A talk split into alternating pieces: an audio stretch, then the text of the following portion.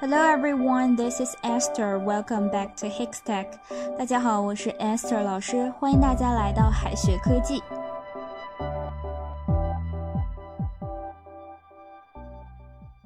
Bet 是打赌的意思，但是 you bet 却不是你打赌的意思。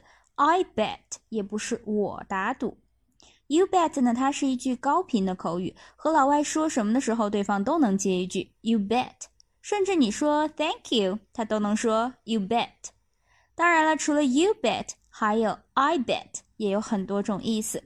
首先呢，我们先来看一下 You bet。You bet 有两种意思，一种是当然了，用于肯定别人；另一种呢，就是不客气，用来回答 Thank you，相当于 No problem。Are you ready? You bet. Are you ready? 你准备好了吗？You bet. 当然了。 除此以外呢，当然也有很多其他的说法，比如说最简单的 of course，或者是 sure，of course，sure，还可以说 certainly。这里的话，ten 是可以去鼻腔爆破的，certainly 或者 certainly，certainly，definitely，definitely，absolutely，absolutely 都可以表示当然了。还有一个 no doubt，no doubt。而 my bet 是什么意思呢？my bet 这里 bet 呢，它不是赌注，而是推测、想法。这个推测呢，一定是关于未来的推测。我认为这是他做的，就不能用 my bet is，因为这个他做的说明这个动作发生在过去。My bet is，我认为，我推测。My bet is you'll make it this time. My bet is you'll make it this time. 我觉得这次你会成功的。而 I bet 有三种意思，第一种呢是我敢肯定，我敢保证。后面两种意思呢则完全相反，既可以表示我相信、认同别人的话，也可以表示不相信别人的话。具体到底是相信还是不相信呢？那就要看语境了。I bet it will be very cold this winter. I bet it will be very cold this winter. 我敢肯定，这个冬天肯定会特别冷。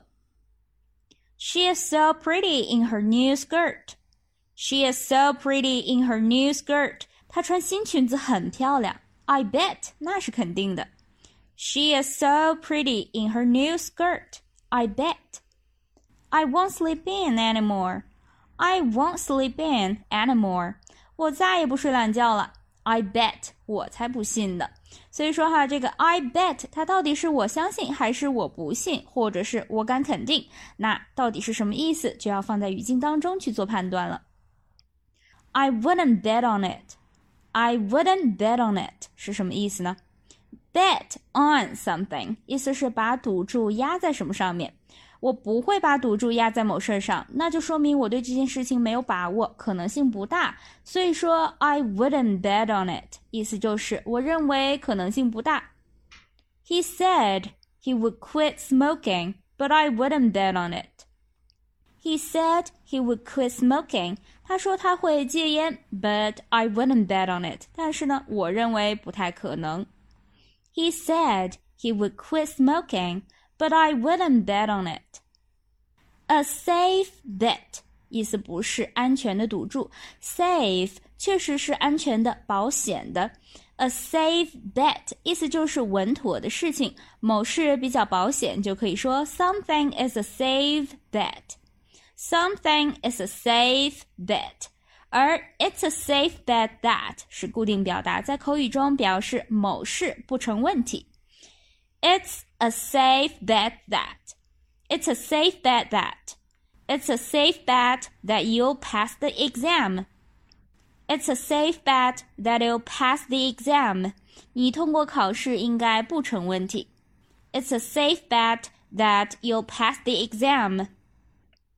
A fair bet 意思是很可能的事，a good bet 则是明智的事。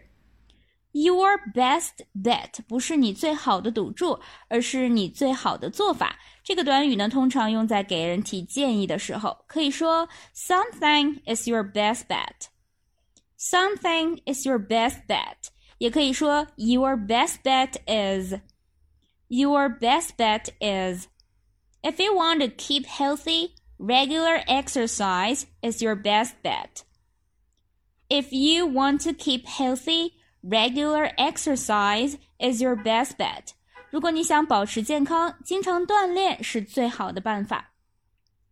再拓展一些和 bet 相关的表达，打赌吗？你想跟我打个赌吗？Wanna bet？Wanna bet？